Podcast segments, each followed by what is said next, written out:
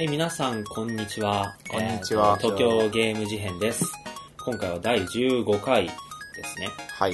はい、えー東京ゲーム事変はゲーム大好きな美大生3人がゲームの話題をアートやデザインの話と絡めつつ、まったり語らうネットラジオです。はい。はい、えー今回司会の農大です。よろしくお願いします。よろしくお願いしまお願いす。します。えっ、と、パーソナリティあと2人が、アスヤ。ジーです。よろしくお願いします。。よろしくお願いしますアスヤです。はい、ということで。年内最後ですよ、今回。ああ、最後ですね。うわー師走だよ、もう。風が強くてさ、さっき、外を歩いてたら。寒くなってきたね。うん。いや、もう耳もげるかと思った。でも俺すげえ寒いの好きなんよな。あ、そうなの？うん。な、なんで？なんか、でも単純にさ、女の子の服が、冬服の方が俺好きで、あー、もこもこしてる感じね。そうそう、着られてる。もこもこしてるで。あの、これさ、言うと男の人は絶対は、あの、同意してくれるんだけど、うんマフラーに髪が乗ってるのが可愛い。あれでしょ、エンペラでしょ？え、何それ？何あの、マフラーに巻き込まれてこの辺がふ、あの、耳の横あたりがふわっとしてるのあれエンペラっていうぐらしい。そう。へーあれがすげえ可愛いし、なんか、すげえ空気澄んでる感じしない？綺麗で、うん。張り詰めてて。その感じがすげえ好きだなっていう。冬の、冬っ子アシュラ。うん。そんな足がさん。そんな後だったんです。はい。えーじゃあ、最近の話行ってみましょうか。最近か、はい。流れでアスヤさんから。さ 最近、今のじゃダメ？変な悪い方してた、今。えっとね、最近すげえヘビーローテーションしてる曲があって、ほうほう。えっと、紹介します。えっと、木村カエラっていう歌手がいるじゃないですか、有名な。その人の新曲の、えっと、まあ新曲ってその2ヶ月ぐらい前の、あれなんだけど、うん。うん。サンシャワーっていう歌があって、ほで、これはすげえ良くて、で、なんか最初にね、これの曲見たのが、なんかツイッターで俺、関和明っていう映像の、なんかクリエイターみたいな人フォローしてんだけど、う。あの、その人がツイートで、あの、担当しましたみたいな感じでツイートしてて、で、関和明って何やってる人かっていうと、あの、パフュームのワンルームディスコっていう曲の PV とか、うん。サカナクションのアルクアラウンドっていう。あの、結構、あの、メディア芸術祭で賞を取ってたりする PV なんだけど、とか、結構あの、面白い絵を撮る人で、あうんの、その人が結構好きでフォローしたんだけど、その人がやりましたっつって言ったから見てみたら、かかなりその PV が良くて、で、まあどんな PV かって言ったら、えっと、木村カエラがなんかまあ、可愛いドレスみたいなの着とって、で、すげえでっかい画面の前に立ってるのね。で、床は芝生になってて、人工芝。で、それに、えっと、映像がブワーって投影されてる背景に踊る踊ったり演技したり。で、後ろの絵がすごいずっとこう、あの、入れ替わったりいろんな映像になってて、だから急に雨がバーって降って、わーって雨が降ってるみたいな演技したりとか、傘をこうパッて持って、その傘の部分だけ、あの、雨が降ってる映像が出たりとか、後ろの映像がベリベリベリってこう破けるような演出が入ったりとかですげえ面白い感じの PV なんだけど、いいね。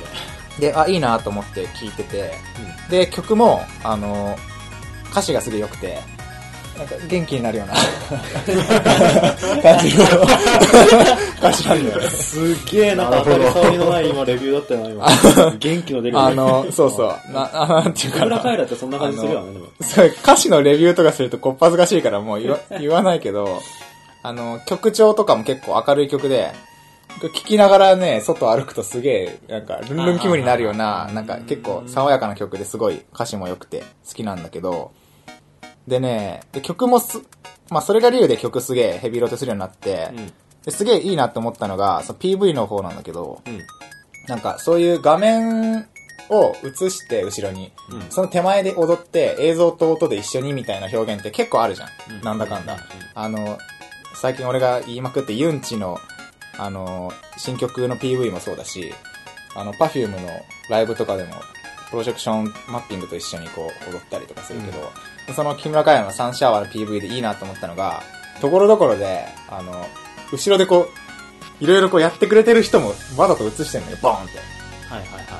雨降らしたりとか。はいはいはいその映像をこう管理してる人とか、はいはいはいはいライトこうやってやってる人も、スタジオ感っていそうう、か。映すんだよ。はい。で、それ結構生じゃなくて、結構その映されてる人も若干演技してる風の撮り方してて、で多分意図的だけど、そうなんか、自分の世界っていうのは全部いろんな人が演出してくれてますよっていう意味だと思っうんてるっていうか、そういう、なんか世界の、歌詞もそういう、そうそう。匂わせてる感じ。なんか、そのなんか切羽詰まってないで心を休めましょうみたいな。周りを見てみれば大切なものはいっぱいあって、あなんか、太陽の光っていう 雨が常に降り注いでるみたいは。ない。綺麗でキラキラみたいな、なんかそういう歌なんだけど、その、後ろでサポートしてくれる人もパッてこう映す感じが、もう逆にその、木村カエラ自身をいろんな機械とか人々が演出してるっていう感じが出てて、いいなと思って、ハマっちゃったっていう。で、木村カエラって俺そんな、今までそこまで聞いてなかったんだけど、サンシャワーがドツボにはまりすぎて、あの、さっき CD 借りてきて、なんかいろいろ聞いてみようかなっていう 感じです。うん。そんな感じ。はい。関和明っていう人が結構いい PV いっぱい撮ってるので、はい。おすすめです。はい。そんな感じの朝やさんです。はい。はい、じゃあ、ジミさん。ジミーさん。ジミさん。ジミーさジミさん。ん。よっはい。よおーはい、どうぞ。ああのの、ジミーさんはいはね、あのね、えーっとね、格ゲーやるんですけど、鉄拳しかやったことなくて、格ゲ格ゲー、ーはいはい。格闘ゲーム。あの、まあ、鉄拳最強だわって思ってたんだけど、うん。ある人が、スーパーストリートファイター4をうちに持ってきて、アケボン2つと。で、やったんだけど、めっちゃ面白いな。面白いね。うん。あ、面白いでしょ。バネームになるぐらいやったからね。あのー、なんかね、で、気づいたんだけど、もっと面白いことがあって、うん。タバコかけるとめっちゃ面白いんだ。一本何やってんの？一本一本つって。で、かけるじゃん。うん。うわーってめっちゃ悔しいわけよ。負けたら。うんで、勝ったらよっしゃってなるわけ。ああまあ、うん。うん。で、あのー。ー、ギリギリだな、それ。タバコかけるってギリギリのラインだと思うよ、それ。で、思うじゃん。うん。でも気づいたのゲーセンって100円かけてんじゃん。ゲーセンでやる人。かけてるわ勝ってもけじゃない。もらえないけどね勝っても戻ってこまあない。もらえないけど、なんかある意味、その、一戦目で乱入されて、ああ、まあね。負けたら、100円取られてるに近いじゃん。まあね。悔しさだけど。うんだから、もう一回100円でその人で戦って、その人の100円を取り戻したみたいな軽い心理があって、うん、面白いなと思いましうんなんかね、俺は最初に格ゲー、てかゲーセンで格ゲーやった時の感想っていうか、俺は割と、ゲーセン行き始めの時、あの、ゲーセン入りづらくてさ、そね、今でもね、ゲーセンはあれな感じだよね。まあ、ちょっとなんか敷居高い部分あるじゃん。うん。それの、あの、一番の理由はそこだった。乱入される。乱入されるっていうか、乱入前提の作りになってるから、で、俺はそんなに昔からゲーセンに入り浸ってるわけじゃなかったから、割と、あの、盛り上がってから、うん。格ゲーブームとかがちょっと落ち着いたぐらいから入ってったからさ、でその時はもう、格ゲーは、はい、なんだ、やってたらとりあえず乱入されるの当たり前みたいな。っうんてなるとやっぱりちょっとさ、初心者だと入りづらいじゃん。確かにそれはでさ、もう今で、今でこそなんかその、初心者モードでやってる人には乱入しないみたいなさ、暗黙の了解みたいなのはあるけど、でもそういうのがあるってことすらわからない段階みたいなのはすごいや、やりづらくて。しかもあの、今の100円とそのね、うん、で中高生で100円の価値が全然価違うから。値は違うな。今でも100円大切だけど。で、ちなみにあの、20本負けたっていうね。一泊を渡して帰る分けまくりじゃんか。分けまくり。え、ちなみに何使ってたの？キャラは？ジュリーああ、ジュリか。あの、レイコクロリディウム。あの、エロい姉ちゃん一択と思って、可愛いから。あ紫色のやつ？そうそうそう。あのさ、あ頭についてるこう、あの、変な、ああ髪がね。そうそうそう。あれはね、レイコクロリディウムっていうね、カタツムリに寄生する寄生虫に似ててね。へー。へー。そうなんかな。かなり狭い範囲でやるよね。でもあの、スパ4面白いな。うん。鉄拳との違いを考えるのちょっと面白かったし。はいはいはい。まあ元は 2D だもんね、スパ4は。そうそうそう。そんな感じ。うん。はい。なスパ4が面白かった面白かったはい。はいはい。かけると思って面白い。まあ、なんつうか、あれだよね、自分でさ、その勝負の勝ち負けに対するリスクとリターンをちょっと調節してる感じ、そのより多くリスクをかけて、そうそう。より多くのリターンを得る感じ？タバコってすげえ、あれだな、いいね。なんかそあの、お菓子とかと違うじゃん、やっぱ。なんか、その、ちょっとガチっぽい。ちょっとさ、あの、これ悪口じゃないけど、依存してるとかあるじゃん、タバコってやっぱ。だあーからなんかお菓子って別になくなっても、なんか、いいけど、タバコちょっと高いし、まあ確かかに。ガチ感がちょっと出るよね。しかも、タバコってさ、20円じゃん、1本。そうで20円置いてもなんかなえる。うんうん。タバコがこう、勝った人のところに、なるほどね。それが面白いんだよ。麻雀の展望みたいな感じ。そうそう。いいなそんなあーなんか感じです。、なんかちょっと、わかるかも。タバコ吸いましょう。なるほ吸わねえよ。はい。はい、じゃあそんな感じで、ジミーさんありがとうございます。じゃあ、俺、野上さん。野田さんね、最近、えー、えっ、と、ゲームをやってまして、うん。ペーパーマリオスーパーシールっていう、あうんうんうんえー、と、ペーパーマリオシリーズの最新作かな？ー。なんだっけ？やっと出た DS だっけ ?3DS。はいはい。もう随分長やっとかったよね。出たよな。だって 3DS 体験会の時にさ、映像の出展があったのに、それはだい1ぶ前。年、うん。2年ぐらいか。ちなみにまだルイージマンションとか出てないからね。へー。もう Wii U ので。うん。まあそんな感じで、ようやく、えっ、と、この前12月入ってからかな？出たんで、買って、まあちょっと前にも言ってたけど、ちまちまやってたんですけど、うん。なんか戦闘がだるくなっていくみたいな評価見たけど。あのね、なんかね、今回ね、あの、システム的には RPG に近いんだけど、えっ、と、あの、うんマリオブラザーズ3わかる？わかる。まあ、スゴロクみたいになってて、そうそうそうそうそスゴロクの一コマ一コマが1ステージみたいな。う。そうそうそうそう。で、そのステージ一個一個クリアしていくみたいな感じになってて、で、そのステージの中で敵とぶつかると、RPG 風の戦闘が始まる。シンボルエンカウントってやつそう、シンボルエンカウントなんだけど、ステージ制の、まあそんな感じのゲームシステムなんだけど、で、今までのペーパーマリオシリーズだと、うんジャンプとハンマーっていうのが大体攻撃はい手段で、あった。そう、コマンド選択式 RPG だったじゃん。戦う、逃げるみたいな感じの、ジャンプ、ハンマー、逃げるみたいな感じだったんだけど、今回それが全部シールってのになって、コマンド自体が。で、なんか、シール帳みたいのに、なんかバーってシール貼ってあって、その中のシールを消費して攻撃するみたいな。逆に言ったら、シールがないと攻撃ができない。チェーンオブメモリーズみたいだな。うーん、あー、近いのかな。まあ、そんな感じで、俺一番引っかかったのそこでさ、なんか、一番基本のジャンプすらできない。ジャンプがシール。そうそうジャンプがシールなジ。ャンプがシールなの。すげえな。え、何それシールないんだけど、みたいな感じで、これできなかったり、ジャンプできなかったりっていうそうそう感じになっちゃう。そうそうそう。あ、で、そのシールがね、あの、ステージの中にたくさん落ちてんだよ。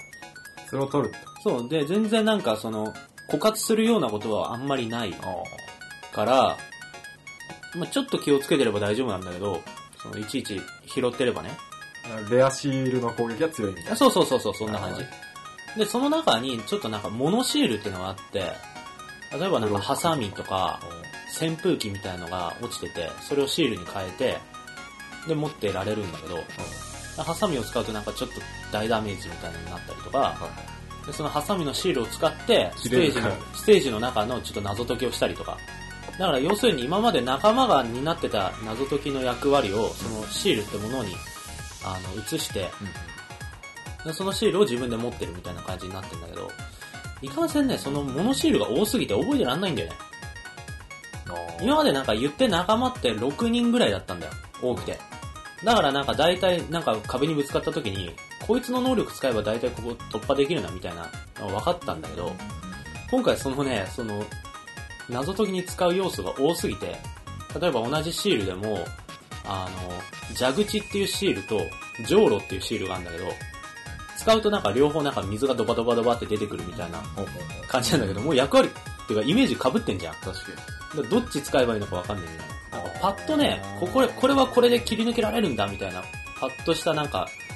発想が出てこないし、ちょっとね、あの、ヒントもすげえ少ない。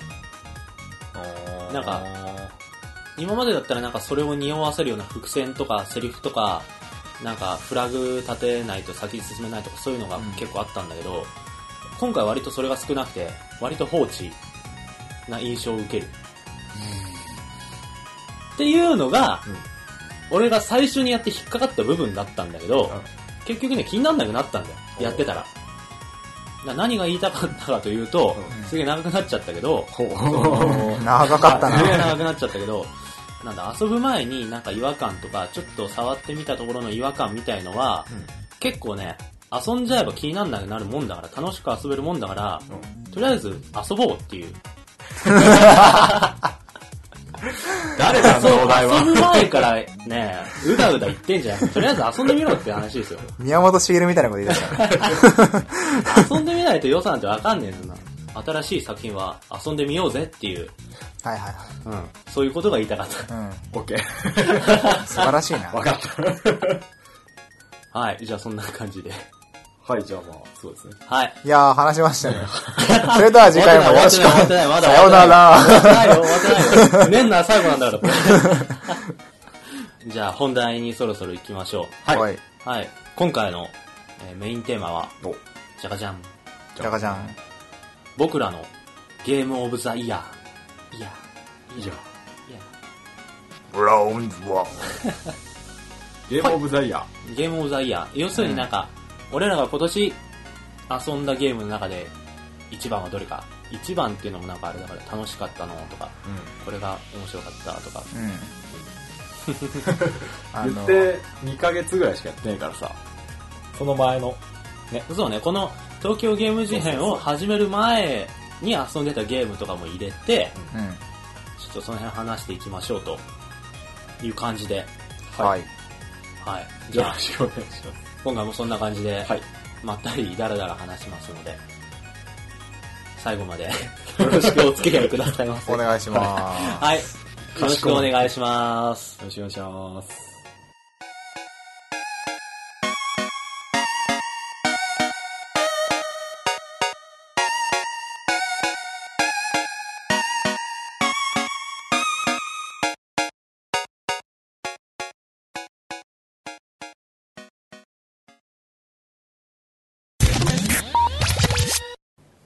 えーと、じゃあ、俺たちのゲームオブザイヤーはい。ということで、とりあえずどうしようかね。俺ら、どうしようじゃあ今年遊んだゲームちょっと言ってみようか、バーっと。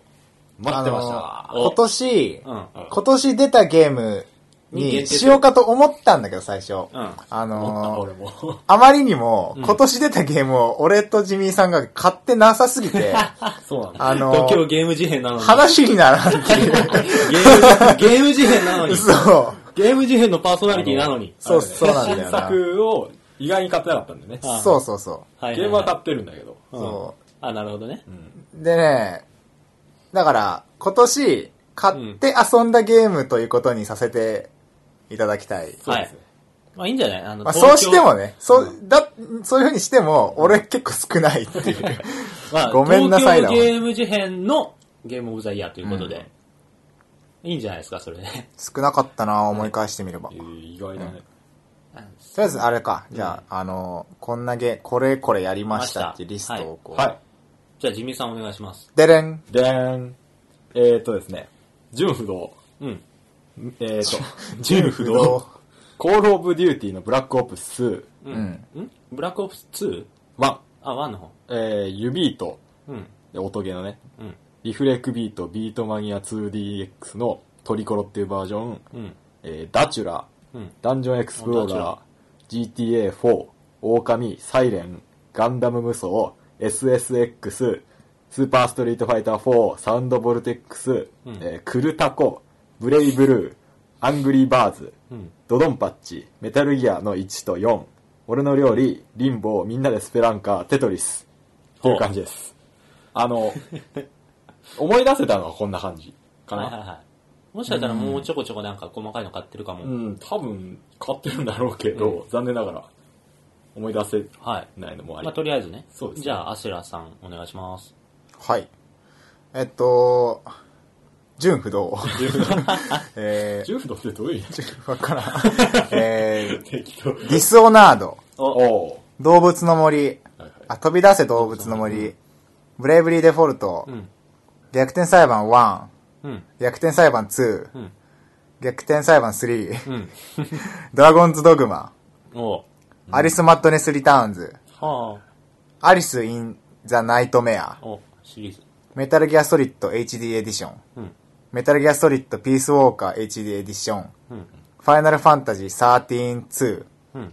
風の旅人、えー、スペースチャンネル5パート2、おスペちゃん。スカイリム、フォールアウト3。おいいっすね以。上でございまあ、そんなもんかす。。そんなもんだあ、よ。でもそこそこ。むしろ2011年の方がめっちゃやってたけど、まあいいや。今あ年はまあじゃあそんな感じですそんな感じで。ほはい、じゃあ、僕行きます。農大行きます。えっ、と、買った順ね。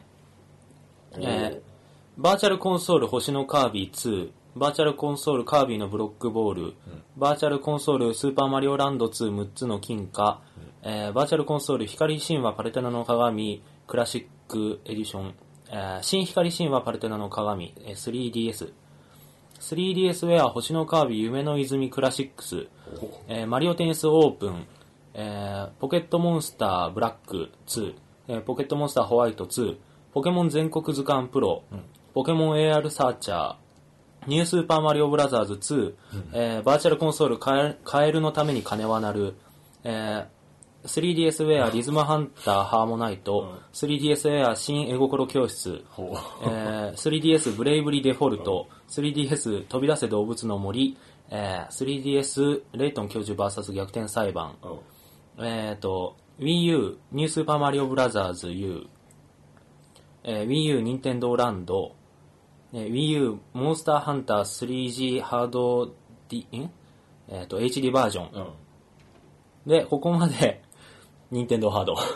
やいやいやいやいやいいやや。ーと、あ、でも俺、ほ、ほぼニンテンドーハードしかないっていうか、家にニンテンドーハードしかないようなもんなんで。そしたら逆にそうならざるを得ないよな。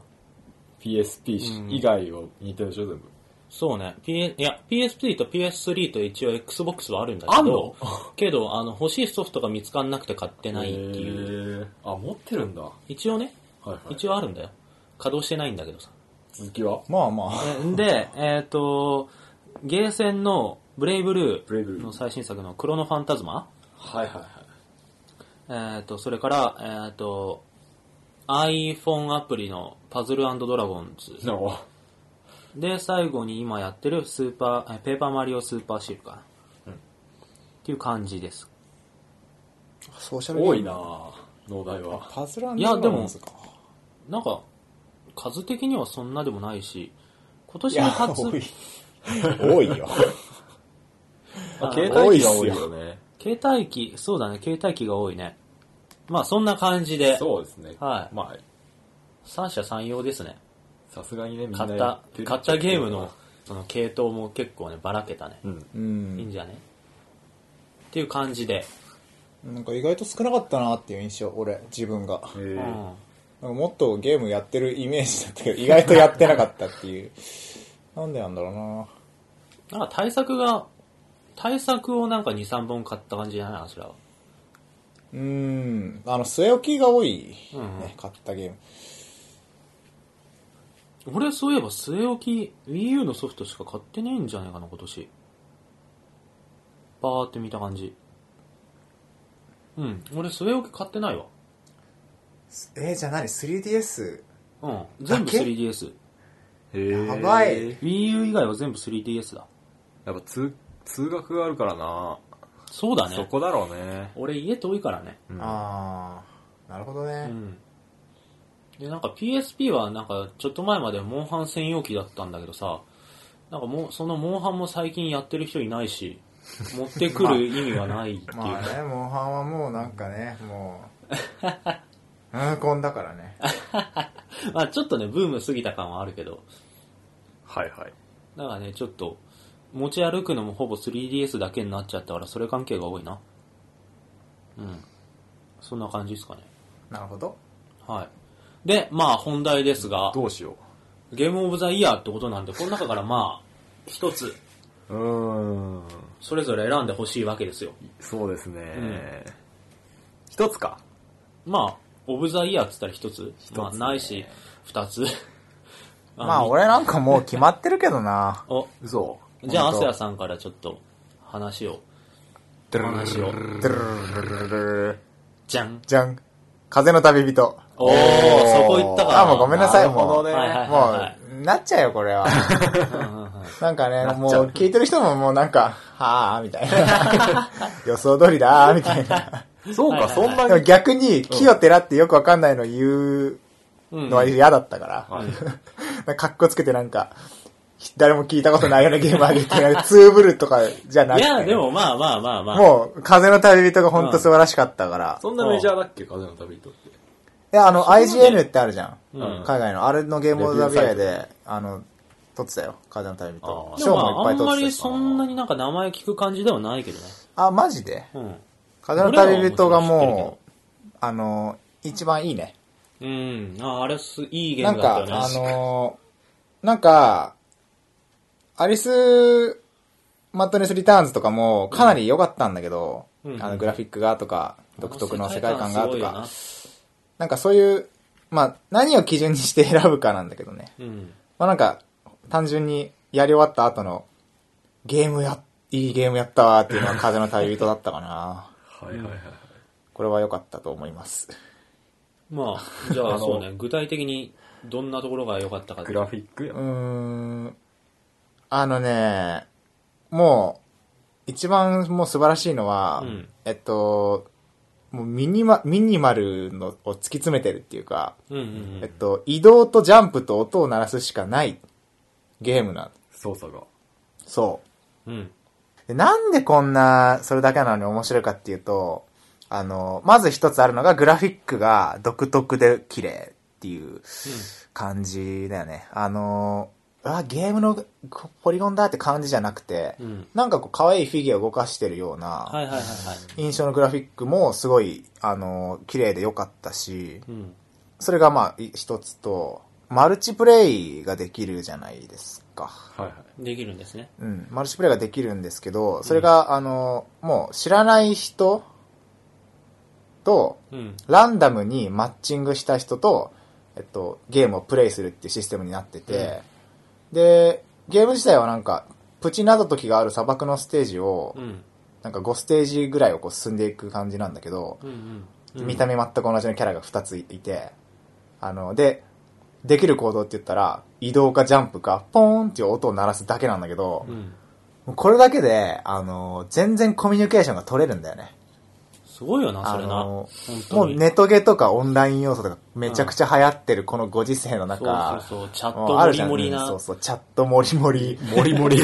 モリモリ。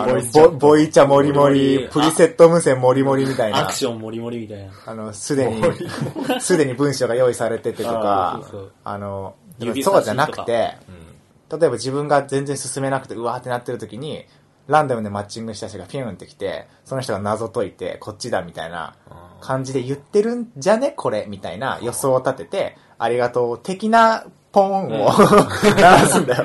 トーンは一緒なんだけど、ポはいーンって鳴らして、で、その、言葉は交わせないんだけど、ゲームっていうその、何？デジタルのさ、うん。ソフトウェアの中で、もうそのやりとりをこう、部屋の中でさ、ゲームの音しか流れてない状況で、うん。コントローラー握って、こう、淡々とこう、コミュニケーション取ってるのがすごいなんか、心が洗われるというか、なんか、マジっすか？すごい気分になるんだよ、あれ。なんか他にもね、なんか、もう、その限られた中でコミュニケーション取るしかないから、あの、砂漠の上をバーって走ると、走ったところに、あの、奇跡が残るんだけど、うん。その奇跡で、あの、なんか文字っていうか、簡単な図形を書いてコミュニケーション取ったりとか、するのがもう、もう面白すぎて、う。はなんつうか、あれだよね、その基本のコマンドっていうか、できることが絞られてるからこそ、それを使っていろんなコミュニケーションが逆にユーザー側で作れるっていうか、それだけを使っていろんなことを表現してるのがすごいよね。安いしね、ん千何歩で、で、ワンプレイも短いから、何回もやる感じなんだよね。で、プレイ、あの、周回重ねると、キャラのポリゴンがちょっと変わるんだよ、なんか。服の模様がちょっと変わったりとか。うん。すると、なん、あの、何回もやってる人は、あ、この人何周目だなっていうのが分かったりとか、あー、なるほど。あの、すべての収集要素集めて、完璧にコンプした人は服が真っ白なの。明らかにわかるんだけど、うんすると、うわ、ベテラン来たみたいな。それは初めてやった人はわからんわけだよね。うんなんか、自然に入ってくるから、そもそもマルチプレイかどうか知らずにやる人もいて、うん。あ、これ NPC かなとか思いながら、その、あの、ベテランについてったらそのままクリアしちゃったとかいう人もいたりとはいか。逆にめっちゃベテランなんだけど、初めての人を見かけたら、ついてくだけにしてみるみたいなプレイスタイルの人もいれば。なんか、完全無視で毎回一人でやるって人もいるし、もう、プレイの幅もコミュニケーションの幅も、これだけ広がるんだって。この、こんなミニマルなシステムなのにっていうところで、うん。もう、感銘を受けた。ーそんなすげえゲームだったんだ。すごい、本当に。で、知り合いにも何人かやった人いるんだけど、もうみんな褒めてる。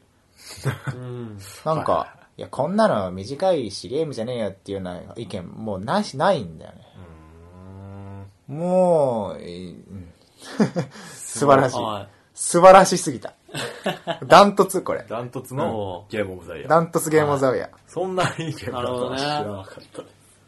やりもうたい俺もなんかが好きなやつじゃん、それ。うん。俺もなんか結構アスヤのやってんのを隣で見てたりとか、ちょっと触らせてもらったりとかしたけど、あーすごいよね。なんか独特っていうか、不思議だよね。なんか本当に。うん。そこでしか、本当になんか他のゲームだとなんか、若干なんかこれ、この要素これっぽいとかいう、ちょっとした既視感みたいのがあったりするんだけど、どうしても。でも、あれはもう本当独特すぎてっていうか、それでしか味わえない世界観ってのをちゃんと感じた。そう、もう素晴らしかったね。うん。あいいと思います。全的なあれね、テーマがなんか。あ。これも何 ?1 位だけ喋って終わる？まあ、とりあえず、じゃあ、ジミーさん。ジミーさんのゲームオブザイヤーはなんと、なんと、グランドセフトオート4。ほう。とということで、今更感あるんですけど、グランドセフトオート4の、えーバラッド・オブ・ゲートニーっていう、えー DLC で最初発売されて、今パッケージもあるんだけど、う。うんん。っていうのにハマりまして、うんえっ、と、今年になってハマったってこと？そう。発売自体は今年じゃない感じ？今年じゃないね。残念今年じゃないんだう残念ながら。今年遊んだゲームオブザイヤーね。そう。なんかね、あれ面白いね。あ、ジミーさんオープンワールドとか好きそうだもんだって。うん。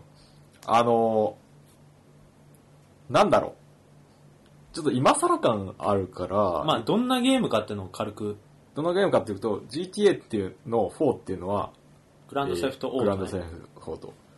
えー、ある島がありまして、アメリカのうん。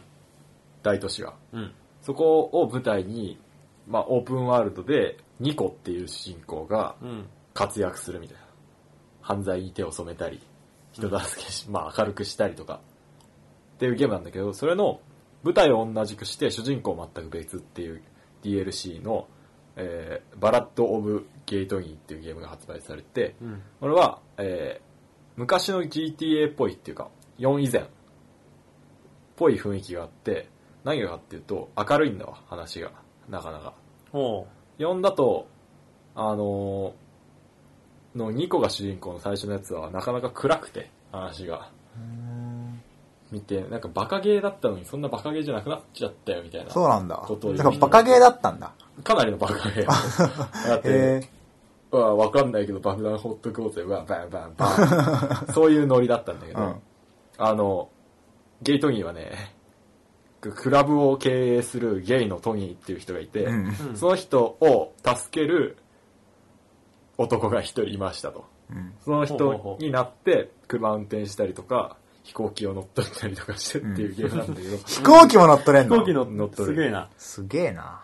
普通にやってってゲームのシステムを全部理解できないというか、あまりにもその世界が完成されてて、うん。自分の手の届かないところでいろんなことが起きすぎて、うん渋滞が起きたりとか、えー人がいっぱいいて、うん。車がやたらぶつかっちゃうとか、うん。そういう、なんだろう、オープンワールドならではの世界の作り込みってすごい重要じゃうない、ん。それがね、なんかよくできてて、普通にもう、意外にゲーム、普通のゲーム感やあるんだよね、プレイしてる時に。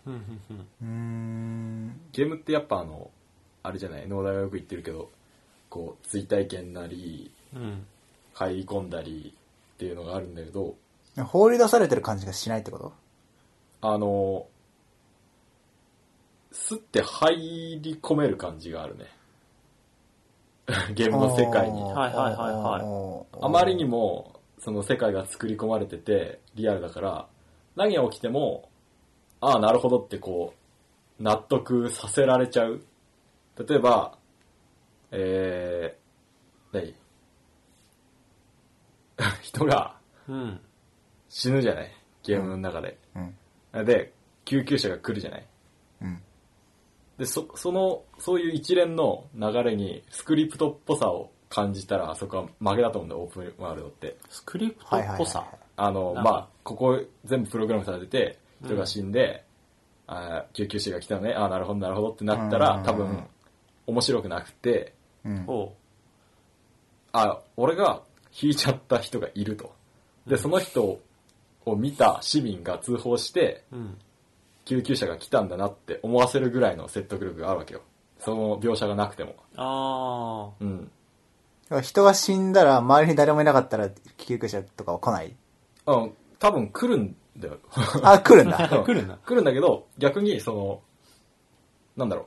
あ、誰かが見て通報して救急車が来たんだろうな、みたいなのをもう、自分の中で完結さはいはいせ、見てないと思ったけど、なんかどっかの建物の窓からうん見てたんだろうな、みたいな。そうそうそうそうそう。っていう感じになってくるんだよ、もう、世界が。あまりにもよくできてて。はいはい。あはいはい。あの、人の動きとかが自然だったりするから、うんもうなんか生きてんじゃないかな、みたいな。CPU がすごいよくできてるな、みたいな感じになってきて、楽しいんだと。うーん。オープンワールド、オープンワールドの楽しさってなんかやっぱそういう感じっていうかさ、中に自分がいる感っていうか、本当にそのゲームの中身にこう納得しちゃうよね。うん。なんか、自分の、自分が手出してないところでいろいろ起こりすぎて、過ぎてるっていうか、うん。いろんなことが起こってるからさ、なんか、それの因果関係みたいのをちょっと感じちゃうっていうか、そう勝手に。面白い。ね。そこ、そういうのがマジでー。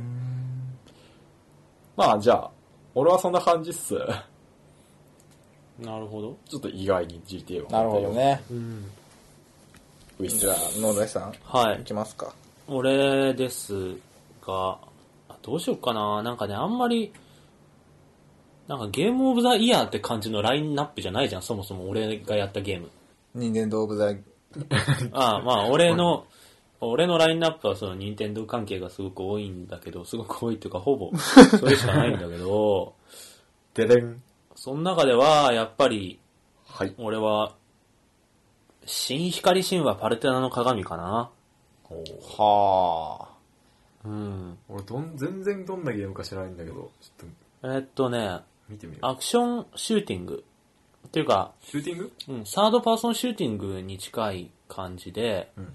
えっ、と、物、物語っていうか、えっ、と、章分けになってて、まあ、章って名前なんだけど、要するにステージなんだけどね。うん。で、ステージクリア制の、えっ、と、シューティングで、えっ、と、前半、1ステージごとになんか前半と後半に分かれてて、前半は、えっ、と、空中戦なんだけど、うんえっ、と、レールシューティング的な、目的地までのナビゲートは勝手にしてくれる感じ。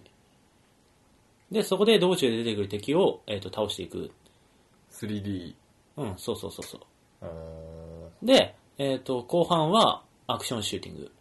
自分でそのキャラを、あの、ピット君っていう天使なんだけど、うんそのキャラを、えっ、と、スティックで、あのはい走ったり歩いたりさせながら、出てくる敵を、あの、パンパン撃つ感じ。なんでそれがゲームオブザイヤーなの？えーっとね、またあれなんですけど、あの、これ作ってるのが桜井正宏さんなんですね。はい。うん。で桜井正宏さんといえば、その、スマブラとか、カービィのエアライドとか、うん。あの、それまでなんか操作、操作形態とか遊び方とかそういうものが完全に固まっちゃったやつを、ちょっとひっくり返す的なことをやる人なんですよ。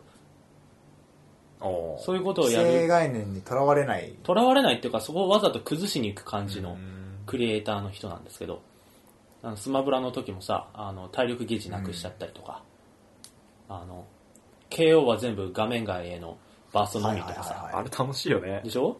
うん。あエアライドもあのアクセルをなくしてブレーキのみにしちゃうっていう、うん。あれもワンボタンなんだけど、うんうん。その流れで今度シューティングってものをじゃあ、あの、新しくしたらどうなるかっていう風にしてできたのがこのパルテナの鏡なんですよ。っていう話を発売前からいろいろ聞いてて、まあでも言って、シューティングって結構複雑になりそうなもんで、で、俺もそんなにさ、あの、FPS、TPS、そんなに、あの、どっぷりと遊んでる方じゃなかったから、割と初心者目の立ち位置で、ん。まあどんなもんじゃいと思ってやったら、あ、結構サクサク遊べるわけですよ。で、なんかその、あの、いわゆる、なんだ、FPS とかのさ、あの、見えないとこから敵をなんかヘッドショットしてみたいな、そういう楽しみ方はあんまりないんですけど。見、えないとこから敵をヘッドショットもう、もう分かりすぎるわ。みたいな感じではなくて、うん。割とアクション寄りのシューティングだから、あんま隠れるとかはしないんだけどさ、うん。きっちり初心者でも遊べるし、慣れてきたら全然、あの、あんまり隠れるとかそういう、なんだ、あの、敵の視界に入るとかそういう判定はあんまりないんだけど、それに近い遊び方を自分で見つけたりとかできて、うん。まあ、桜井さんお得意の裾野が広い系ゲームになってると。あ初心者も遊べるし、上級者はもっとあの突き詰めた遊びもできると。はいはいはい。そういう自由度の高いゲームになってて、まあ、これは面白いと。対戦とかもできて、対戦の方だともっとそれが顕著で、対戦いいな。そうそう対戦なんかそうそう。面白そうだったな対戦はね、面白いよ。いやー、対戦ね。シューティングゲーはね、対戦面白いっすよ。すごい。うん。FPS とか TPS とかあーでもまあ、その普通の、なんだ、FPS 的な面白さとはちょっと違うね。感じはするけどね。もちろんなんかその見えないところから、あの、ヘッドショットみたいのもできるっちゃできるんだよ。マジかよ。その武器とかをカスタマイズして、それ用の武器とかを作って、へー本当になんか一発で反動がすごくでかくて、いいんだけど、なんか当たるとすげえ大ダメージみたいな。の武器を自分でカスタマイズして、物陰に隠れながらこそこそやるみたいのも結構できたりとか、うん。でもあんまりガチな感じになりすぎない、うん。あの、スマブラみたいなドタバタ感みたいのが出てて、実力だけでは勝負が決まんない感じ。アイテムとか結構ドタバタさせる、場をかき乱す系の要素がたくさんあって、必ずしも上級者が勝つとは限らないようなバランスになってて、うんまあ、そこもなんか上級者と初心者がこう、同じ土俵に立てるようにうん。デザインされてるっていう意味で、まあ、やっぱりうまいゲームデザインの仕方をするなと。うん。なんか感じで実際売れたんだっけ？そこまでなんか大爆発って感じじゃないあ、そうなんだ。っていう印象。思ったんだけど、ピット君ってそんな一般受けするかなっていう。デザインがね、本当に、過去作がファミコンのディスクシステムの一作しかなくて、えリンクとかはさ、そこからなんか脈々と受け継がれてきた感じがあるんだけど、ピットはそうじゃなくて、今まで本当忘れ去られてたようなやつを掘り返してきてポンって作ったから、まず認知度が低い。ー、そう。シリーズとしてまあね。スマブラ誰だお前っていうそうそうそう空気になるよね。スマブラしか今までそんなメジャーなそうそうそうそう出てないし。まあだから、そんなに今のところはね、大爆発みたいな感じの印象は受けないけど、でもまあ個人的には、ゲーム体験として、その新しい体験をさせてもらったなっていう意味で、この新光神話パルテナの鏡。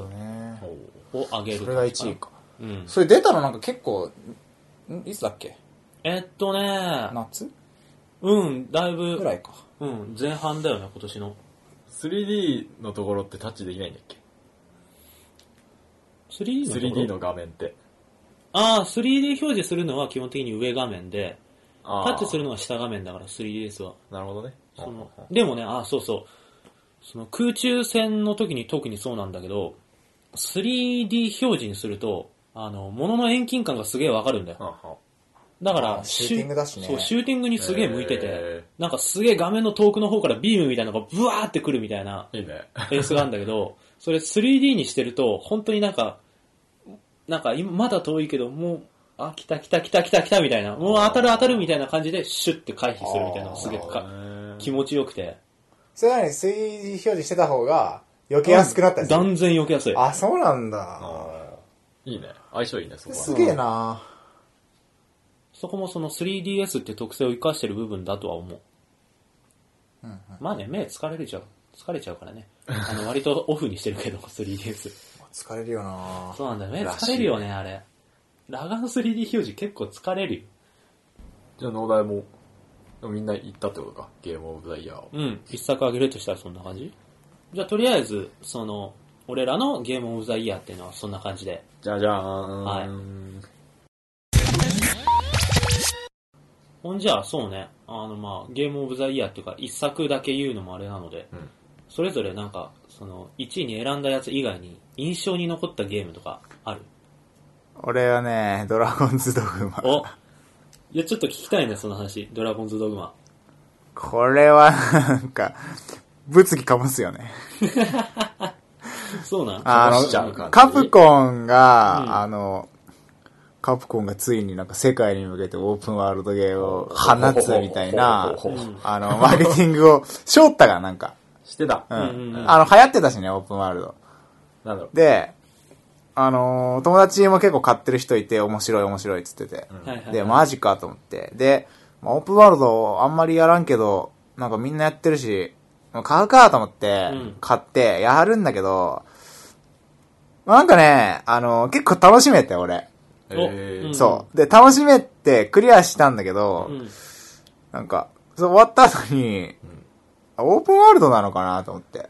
あで、でいろんな人に話聞くと、なんか、そうオープンワールドや、結構やる人とかに聞くと、いや全然あんなもんオープンワールドじゃねえよみたいーに言ってて、えで、なんでかっていうと、はいはい。まず世界が超攻め。あの、あもう分かりやすいこと言うと、あの、ドラゴンって、あの、強大な存在が出てきて、うん。世界がどうたらとか言うんだけど、うん。あの、動けるマップが、なんか、海岸だけなんだよ。あのー、その世界の中で海岸だそうそう。海岸沿いの街何個かと、そこから内陸にちょっと行ったところの洞窟と、みたいな。はなんかすごい細いんだよね。縦に細長くて。あ。だからなんか世界を旅してる感じゼロで、なんか、ドラゴンがなんか、この王が、世界の王がどうたらとか言ってんだけど、いや、海岸の王でしょみたいな。あ。海岸しかお前制服そうそう着てないそうそういうの。まず、狭いじゃん。うんで、あのサブクエストも、うんあの、これが多分ミソなんだけど、あの、受けるかどうかしか選べない。うん。あの、スカイリムとか、フォールアウトって、まずそれを受けるかどうかで、んあの、変わってくるじゃん。例えば、助けてくれって言ってる人が、助けなかったらその人は死んじゃうとか、助けたとしても、どう助けるかによって、その先が変わるっていうのがあって、それが結構オープンワールドのなんか、醍醐味みたいなとこあるじゃん。で、なんか、ドラゴンズドグマは、クエストをクリアするかどうかだけで、だから、なんか、十中しまくっとけば、もう、溜まるだけ溜まってて、好きなやつからややりましょう、みたいな感じになってて、もう、それってさ、あの、要は何年も前に出たファイナルファンタジー、あの、12とか、ドラクエとか、その辺の RPG と変わんなくて、はい。確かにそうです。変わんないでしょ、全然。だから、やんなかったからってなんか起きるわけではない。起きない起きない。待ってきてくれるってことなんか、そうそう。あの、この子た、この子たちの治療薬が必要なの、急いでとか言われるんだけど、もうずっと、ずっと苦しんでて、知らないって、なんか、そうだね、オープンワールドって言ったら大体なんかイメージ的には、そのほっとくと死んじゃうよね。んで取り返しつかなくなっちゃって、とかなんか他のことをやってたら時間が経ってることになって。そうそうそうそうそう。が、その、その、花を持って、花っていうか、頼まれたもの以外のものを持ってくることでも成功したりとか、うん。むしろその子供を殺しちゃうとかなんかいろいろあるわけじゃん、オープンワールドもう、普通の RPG だったんだ。クエスト、クエスト系 RPG。で、なんか、で、クリアし終わったのに面白かったなと思ったんだけど、俺が面白いと思ったってことは、オープンワールドじゃなかったってことね、多分。なんか、すごいことが起きて、プレイし終わった後にさ、あ、ドラゴンズドグマすげえ、俺でも楽しめるオープンワールドだと思って、うんいや、オープンワールドの入門としてはすごい良かったと思う。友達に言ったら、あんなもんオープンワールドじゃねえよって言われて、お、あ、そうっすか。なるほどね。ただ、その、うんエフェクトが派手だったりとか、うん。キャラの造形がギリギリ日本人に受けるギリギリのとこ狙ってたりとか、はいはいはい。その、まあ、良さもね、日本のね。うん。その日本人が好みそうなエッセンスは取り込まれてて、うんそれがいいと思ったんだけど、うん。もう2周目する気にもならず、オープンワールド的なものではなかったと。なかったね。全然違った。ワールドと銘打まあ面白くはあったの。面白かったね。はいはいはいうん。なんだかんだで。うん。あの、うんいいっすか？お、いいよじゃあジミーさんの印象に残ったゲーム。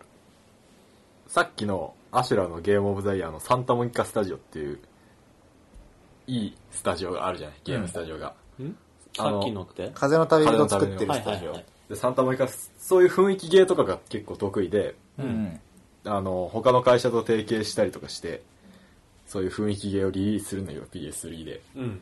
あの、そこがね、どっかの会社と提携して、ダチュラっていうゲームを出しまして、はい。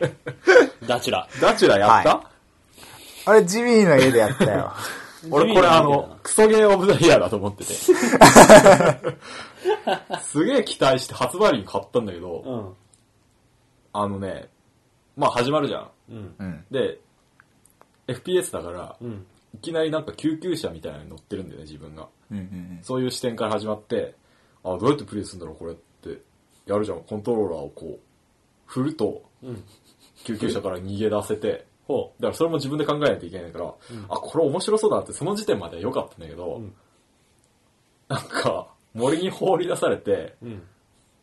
3歩ぐらい歩いたところで、酔った。よ、うん酔った？ゲーム用意ってあるじゃん 3D 用意 3D 用意の。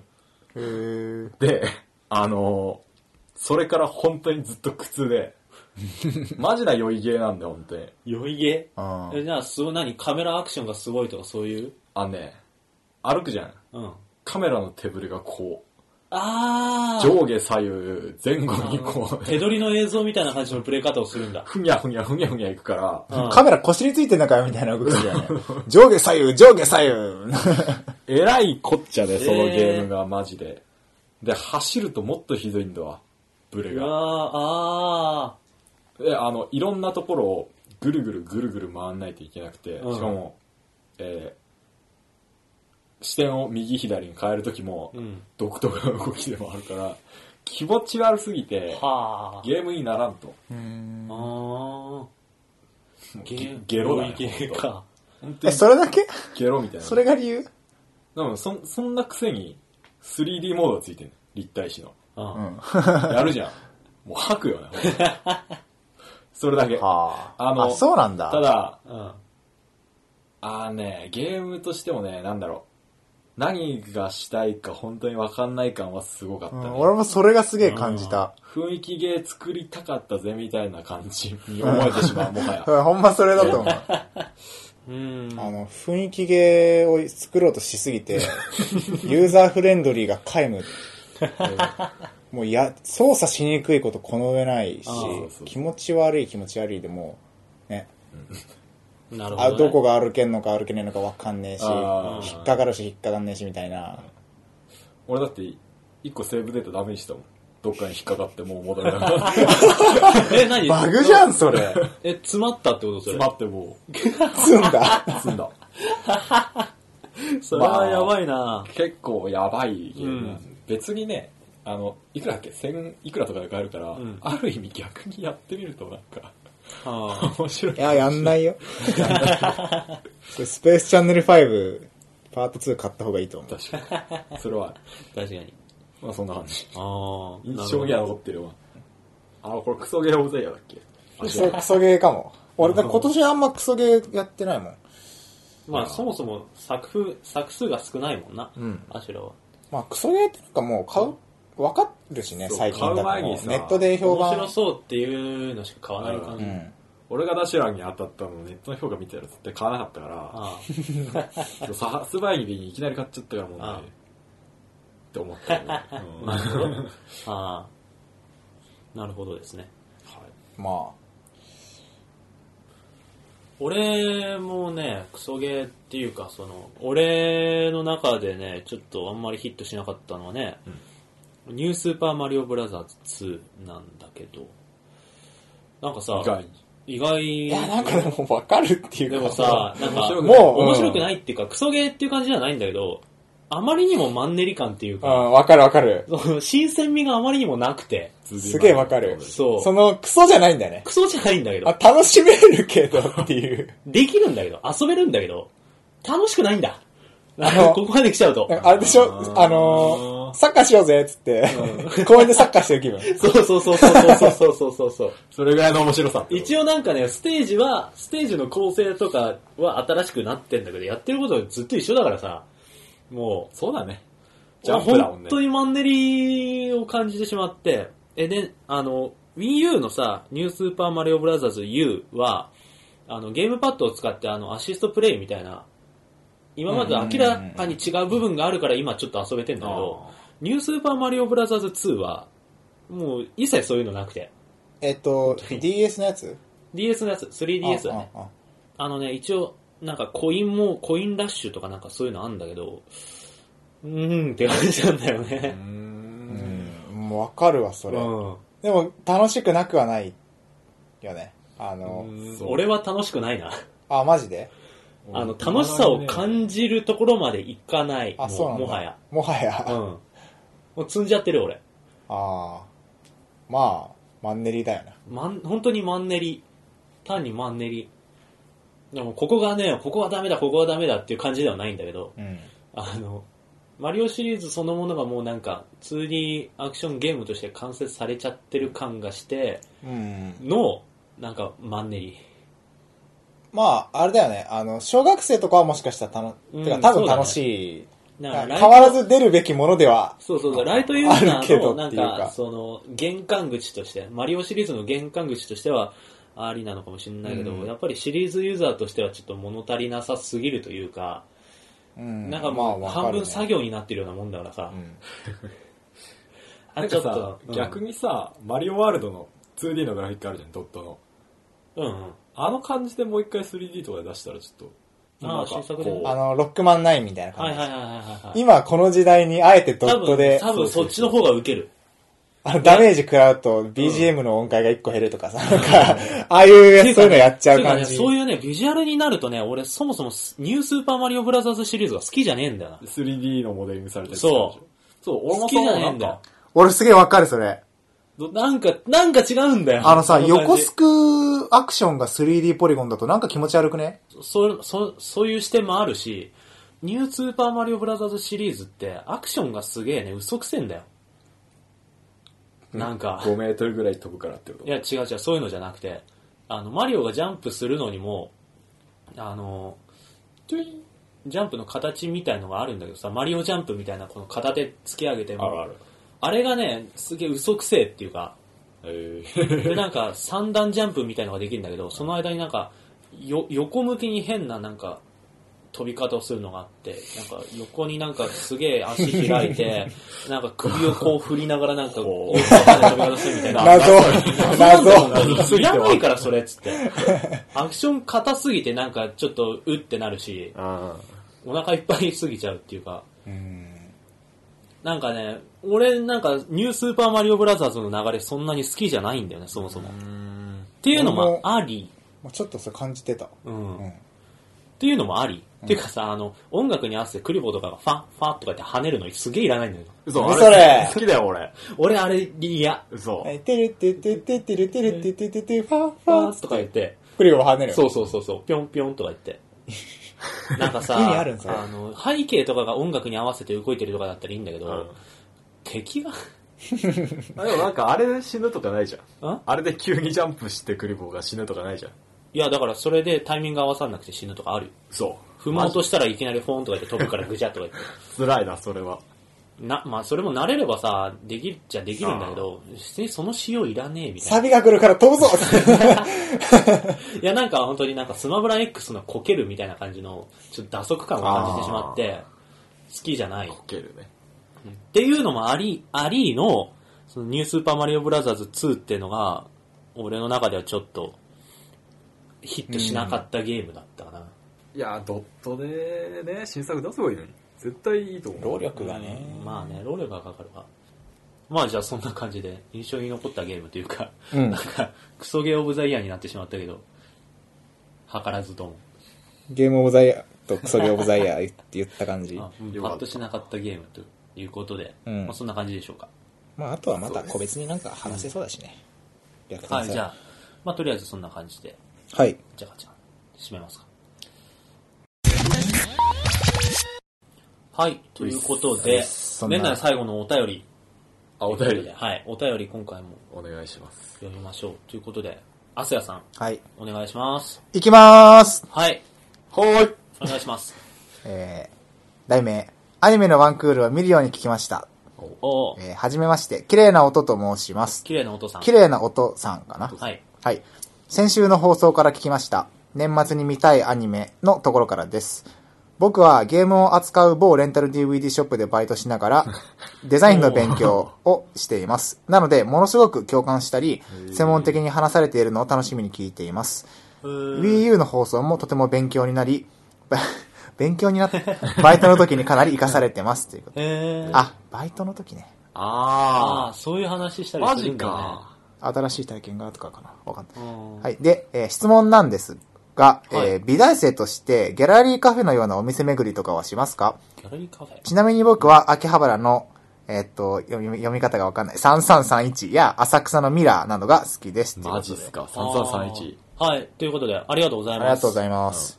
ギャラリーカフェ。はいギャラリーカフェだってね。なんか、その前にさ、うんあの、Wii U の放送で、バイトの時に行かせてもらえてるんだっていう、逆に嬉しい。どこ？怖いよね。間違ったこと言ってる。お店のお客さんになんか間違ったこと言ってまたみたいな。でもなんか、俺らの感想としてね。うん。でも確かにそういうさ、なんか、俺らが話してることが外に広がっていく感じはすごくあ嬉しいよね。あれじゃない？なんかん、こう Wii U って Wii と何が違うんですかとか聞かれるんだよ。あね画面があることでなんか、例えばマリオだったらとかそういうことなあ。のはいはいはいはいはいはい。っていうか、その、なんだ、デザインの勉強してる方っていうことらしいけど、うん。デザインの勉強をね、まあお前らもしてんじゃねしてる、すごいなと思っちゃって今。してるしてる。してる人いるよね。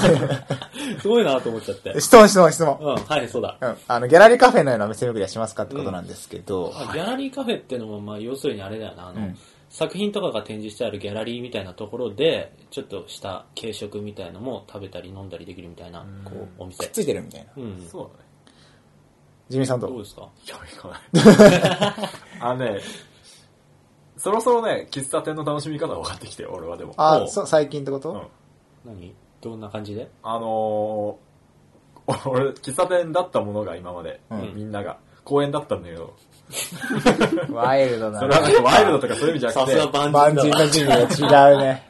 例えばなんか、ああ、もうなんか時間空いちゃったなーと思うじゃん。うんで、ちょっと軽く調べ物もあるし、みたいな感じで、の時に、スマホ持って、うん公園で、あの、地図とか調べるんじゃなくて、うん時間潰したりとかじゃなくて、喫茶店入るようになりました。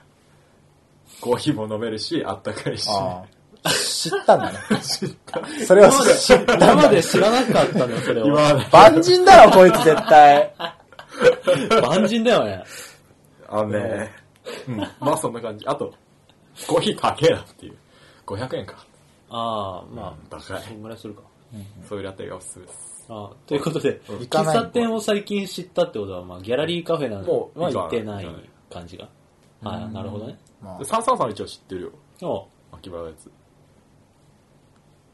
まあ、知ってるっつっても知ってたどの程度知ってるのかもわかんないけど。で知ってるんだ。名前を聞いたことあるぐらい。そうなんだ。名前聞いたぐらい万。万人がなんかこう耳に挟いだらしいよ。風の頼りで。3331っていう店があるみたいだよ、つって。3331って言い方でいいのかもわかんないけど。まあじゃあ、アスヤさんは？俺ギャラリーカフェ行かないんだよね。あただ、ギャラリーはよく行く。あ、うん。カフェもよく行くんだよ。うん。でもギャラリーカフェよく行かないい。俺ね、多分だけど、集中したいのかな。ああ。なんかう、ん。でもギャラリーはギャラリー行きたい感じがあるし、なんか狙っていくことが多いから。はいはいはいはい。あとカフェあそれだも、ななんか、本当にこう、座っ、座って、なんか休憩するために行く感じがあるから、うんなんか、ギャラリーカフェってこうくっついてることで、なんか新たにこう滲み出る良さみたいなのがあるってことなのかな。うん。そんな感じだと思うんだけど。なんかあの、ギャラリーのいろんな作品見れるっていうのに喋れますみたいな。なんか、そうそうそうそそれを踏まえて、ま、ゆったりできます、喋れます的な空間になってるってことなのか。う。多分そう。あー、それはいいかもな。多分そうっていうか、俺の中ではそういう認識なんだけど、うんうん。まあ、うん。俺もね、あんまりその3331とかミラーとか、あんまり有名なところを知ってるわけじゃなくて、俺これどっちも知らなかったわ。俺も知らないんだよ。初耳だった、どっちも。で、あの、ちょっとなんかフラッと、俺もなんかギャラリーとカフェはなんか別々に行く感じ、アスヤに近くて、で、なんか、ギャラリーとかもなんか下調べしていくわけじゃなくて、なんか、吉祥寺とか歩いててさ、なんかやってたらはいはいはいフラッと入るみたいな。そんな感じだから、あの、有名な、そういうなんか名前の通ってるところに調べてから行くとかはあんまりない。あ、そうなんだ。うん。俺何個かあるね。なんか、このギャラリーなら安心していけるみたいなのが、出てくる、だんだん。はいはいはい。もう、それこそ、もう、大手だけど、六本木の2121とかはうん、毎回ほんといい展示持ってくるから、安心だし、うんなんかそういう意味で、この、綺麗なお父さんも、3331とか、ん？秋葉原の3331とか、浅草のミラーとかは、なんか、毎回そのチョイスギャラリーっていうか、持ってくる作品のチョイスが。あの、いい感じなんだろうね、多分。波長が合う、だろうそうな。ね。なんか3331は、俺はツイッターで知ってたんだけど、んツイッターでその3331でやりますっていう人を見れたり、なんか結構とんがってるなっていう。ああだから、小規模じゃない？やっぱギャラリーカフェってなると。うん。あ。うんだからこそ、あのー、何？カフェでの整形もあるから、割ととんがったことできるのかなっていう、はいはいそういう特色も見えてくるけど。だからこそ面白い。うん。行きたくなってくるね、なんか。そうね、ここちょっと行ってみようぜ、3人で。どっちもいけるからね、よ浅し、草。3331とミラー行きましょそうじゃあ近いんで、浅草と秋葉原。そうねう。そうだね。紹介してもらったギャラリー感じでカフェのはしご。いいね。うん美大生っぽくてよくない？そもうれ。コーヒー飲めないんだけど、いやいやいやいやいやいや お腹いっぱいでコーヒー飲めないいやいやい。なるかもしれない。うん。まあ、ちょっと、そんな感じの、はいそんな感じ。ごめんなさい質問に。答えたよね答えたね。あんま行かないっていうことなんでね。あんまり、あなんかか、ギャラリーカフェ巡りみたいのはあんまりしないけど、そうだね。ギャラリーはよく行くはいっていう、あの感、じかな？言い訳だけしとく。ありがとうございます。はい。はい。本当ねはい。話しましたね。まあそんな感じで、じゃあとりあえず、今年最後のお便り、そんな感じで大丈夫？記念すべきですよ。綺麗なお父さんが記念すべきし、記念すべし、今年最後のお便り。すべし、すべ記念すべし。誰なんですべし。記念すべし。お前が記念しろって話だよ。それはい、すいません。噛んじゃいました。はい。うん。でも、ありがとうございはい、ます。ありがとうございます。なんか、あれだよね。コンスタントにお便りもらえてよかったよね、本当に。うん。でしかも嬉しいこと、でなんか、あの、質問してくれる人も多いし、うんそこから新たに、あ、そうなんだっていう発見もあるしね、うんなんかすげえいい、いい循環。うん。ご意見もね、あってね。うん。そこがラジオのいいとこなんだよな、本当っうん。て双思った。方向にいろいろね、うん情報出してもらって出してもらってっていうパーソナルに、こう、やり取りできるのがすげえ。うんすごい、こっちとしてもありがたかったし、いろいろ勉強になったところもあるしね。いろいろね。はい。はい。そんな感じでお便りも今年最後ということで、そんな感じで締めましょうか。はい。はい。おつです。はい。ありがとうございました。ありがとうございます。はい。というわけで、いやー、いやー話しましたね。イェーイ。イェーイ、はいゲームの話楽しすぎ笑っうた。わーゲームの話久しぶりにしたわゲームの話せいって言われたから、ゲームの話すべし。ゲームの話をすべし。いや、マジ。東京ゲーム事変なのに、いつまでなんかアニメとかコスプレとか話してんだよ、そういえばね。したした。2週ぐらいやりましたよ。申し訳ない。まあまあまあまあ、うんその辺も含めてまったりということで。まあじゃあ、今年ちょっと総括というか、軽く今年振り返ってどうでしょうえ？えなんか、軽くね。ジミさんどう？まあ言って、こあのゲーム事変、うん。2012年は、うん一言で表すと、今年でしょ？おい。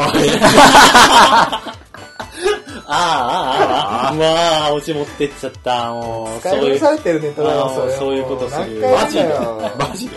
え、お俺がってこと？もうやることは結構やってきたんで、今年とか、その前に積み上げてきたことが、来年勝負だよね。就活含め、展示含め。っていう感じの、こう、貯めたり、勉強したりの一年だったから、ああ来年が勝負かなっていう一年だね。レベル上げだった。今、カタルシスが溜まってる状態なんですよ。の一年だった。すげえ。ああ、すげえ、ジミーさん。いい感。じで、ねね。まともなこと言ってる。そうなんです。うん。アスヤさん的には？楽しかった。おいいね。いいね。楽しいのが一番楽しかったよ。3年生でしたね。もう、なんかね、やっと、あのーやるべきことが見つかった感ある。決まったのやることがじゃあ、やりたいこ IT かなと。おお、ま、回ったね、確かにね。回ったね。一周。一周回って戻ってきたね。しかも、あのー IT 系とゲーム系だなってなった。あのーまあ、ちょこちょこ言ってるんだけど、ユーザーインターフェースとか UX とか、あのー人間が持ってる技術を使って、し なんか人の体験をよりいいものにしていくみたいなところにすごい魅力を感じているので今。このまままた興味が他のものに移らなければ、いやー、アスヤ秋っぽいからな。ね、もう変わるかもしんないけど、今 UX 来てるわ。UX 来てるわっつって。ただね、UX って別にジャンル、関わらず全部に関わってくる考え方だから、多分なんか俺、もうブレない気がすんだよね。なんか、いつもと違って、結構確信がある感じあるから、あのー、ね説明会とか出てんのに刺激になるんだろうね。なるねうん。やっぱなんか、この流れで、来年突き進んでも、内定もぎ取りたいと思います。イェお、お、いったね。いいっすねいったね、宣言。いいね。いいっすね。海外行ったの？大きかったね。ああの、今年のー、価値観変わるかな。2月3月40日ぐらい、あの、ヨーロッパ行ってたんですけど、あれがすごい効いた。もう価値観をこう、ボロボロにされて、う日本帰ってきて組みな組み直したら、全然考え方変わりました。いいなすごいな。そういうだけいいな まあ、なんかそんな感じでした。はい、野田さん。はい、えっ、と、うん俺、なん、うん、特にないかはい、じゃあ、な。いやー、なんか、いつも通りみたいな感じ。いや、俺もなんかね、今年はいろいろ新しいことが、新しいことに手を出したのが多くて、今までだったら絶対なんかその、自分の中で、これはなんか俺の得意なことじゃないなみたいな感じで、こう、踏み出せなかったようなことに踏み出した感があって、もちろんゲーム事変もそうなんだけどさ、あんまりその公に対して自分のこういう、あの、意識とか考えとかを、こう、コンスタントに発表する、配発信するっていうのは、今まであんまりそんなにね、あんまり情熱がそっちに向いてなかったんだけど、いざやってみたらね、いろいろね、うん。その、さっきのお便りもそうだけど、いろいろ情報を互いにもらったり、出したりしできたりとか、なんかその、自分が情報を出すっていう前提で、その、日々暮らしてるとさ、なんかそのアンテナの、アンテナをより張れる感じとか、なんか意識の持ちようがちょっと変わってきたりとか、はいはいはい。あとなんか、あのー前回言ったような、イタリアにさ、展示を出したみたいな話をしたじゃない？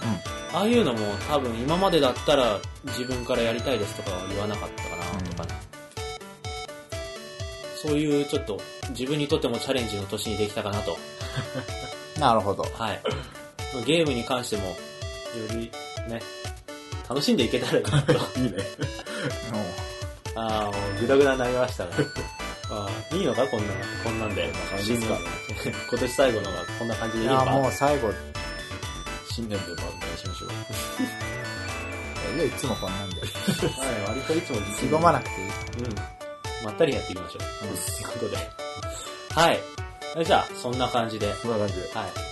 えー、今年最後ということですはい。はいじゃあちょっといつも通りの口を挟んで、えー東京ゲーム事変では、えー2013年も引き続き、皆様からのお便りを募集しています。はい。2013年もって言うともう2013年みたいな感じだけど。配信されるのまだ2012年。そうだね、そう。まあいい。はい。はい、僕ら3人へのごご質問やご意見、えー取り上げてほしい話題など、何でもお気軽にお送りください。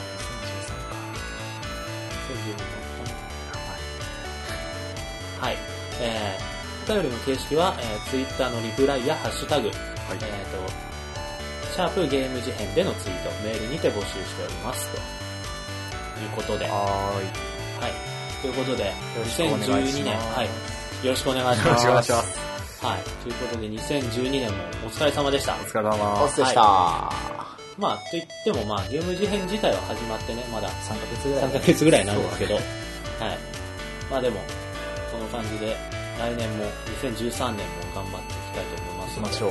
はい。えー、皆様これからもよろしくお願いします。お願いしまよろしす。はい。それでは、えっ、と、今年も1年、はい。えー、ありがとうございました。ありがとうございました。ありがとうございました。えー、来年もまたよろしくお願いします。願いします。はいえ いいよいお年を何最後だけこんな